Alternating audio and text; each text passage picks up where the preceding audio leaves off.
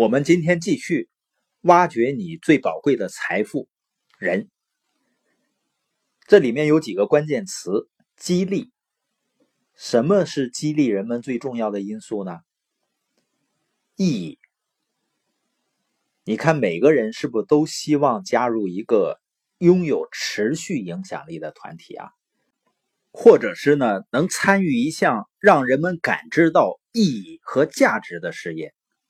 为什么有的工作你发现蛮轻松的，但是人们觉得挺无聊呢？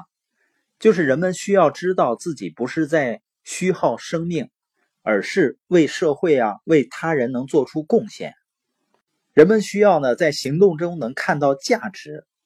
获得激励的另外一个因素呢，就是认可，因为人人都希望能够被注意到，都希望因为个人的成绩呢或者贡献能得到他人的重视和肯定。就像企业的各种表彰啊，包括奥斯卡的颁奖典礼啊，这种认可呢，让个人的成就觉得是值得骄傲的。也就是说，个人的成绩或者成就，只有得到别人的注意和认可时，才更有意义，是吧？因为认可，它是体现一个人存在价值的方式。我经常听到有的年轻人呢，他在谈到他。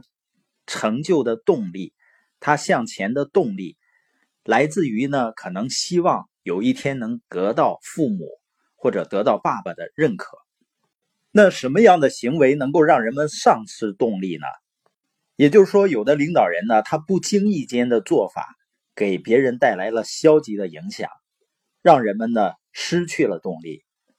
比如说轻视别人，公开的批评啊，打断别人的谈话呀。嘲笑的口气呀，这些都能伤害别人。有的时候待人轻慢，可以让一个人颜面扫地、自信全无。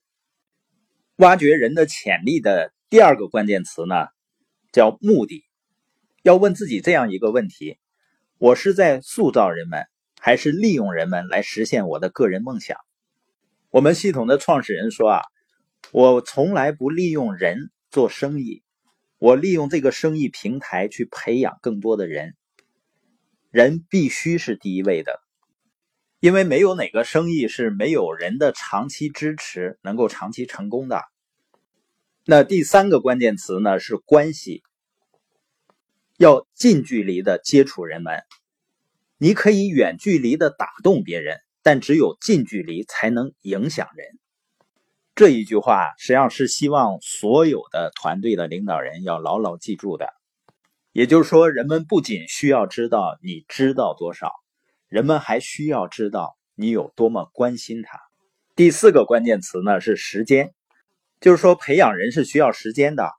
安德鲁·卡耐基呢，他曾经是美国最富有的人，他年轻的时候做过很多工作，最后呢成为钢铁大王。他手下曾经有四十三个百万富翁为他工作，因为那个年代啊，一个百万富翁就非常稀奇了。曾经有记者采访卡耐基，就问他怎么雇佣如此多的百万富翁为他打工呢？卡耐基说啊，这些百万富翁当初到他手下时都不是百万富翁，结果呢，后来都成为了百万富翁。那记者接着问卡耐基，你是怎么培养人才的？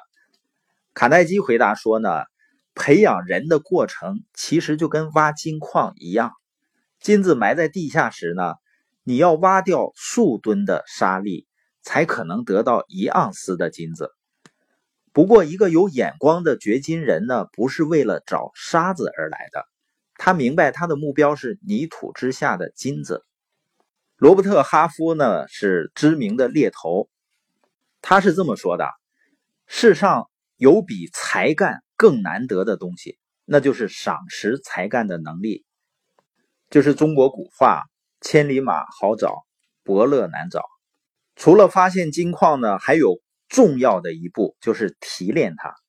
训练十个人远比自己干十个人的活要好。当然呢，这会更难，因为呢，它需要时间，也就是说呢，需要耐心。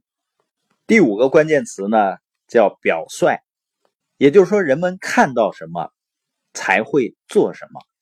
领导者的速度呢，决定了跟随者的速度。跟随者们不会比领导者走得更远。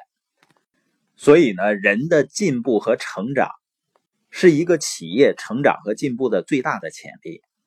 那人的成长一定是取决于一个培养人的文化和领导者。爱默生曾经说过，你信任人们，他们就会对你真诚；宽以待人，他们就会表现出自己最好的一面。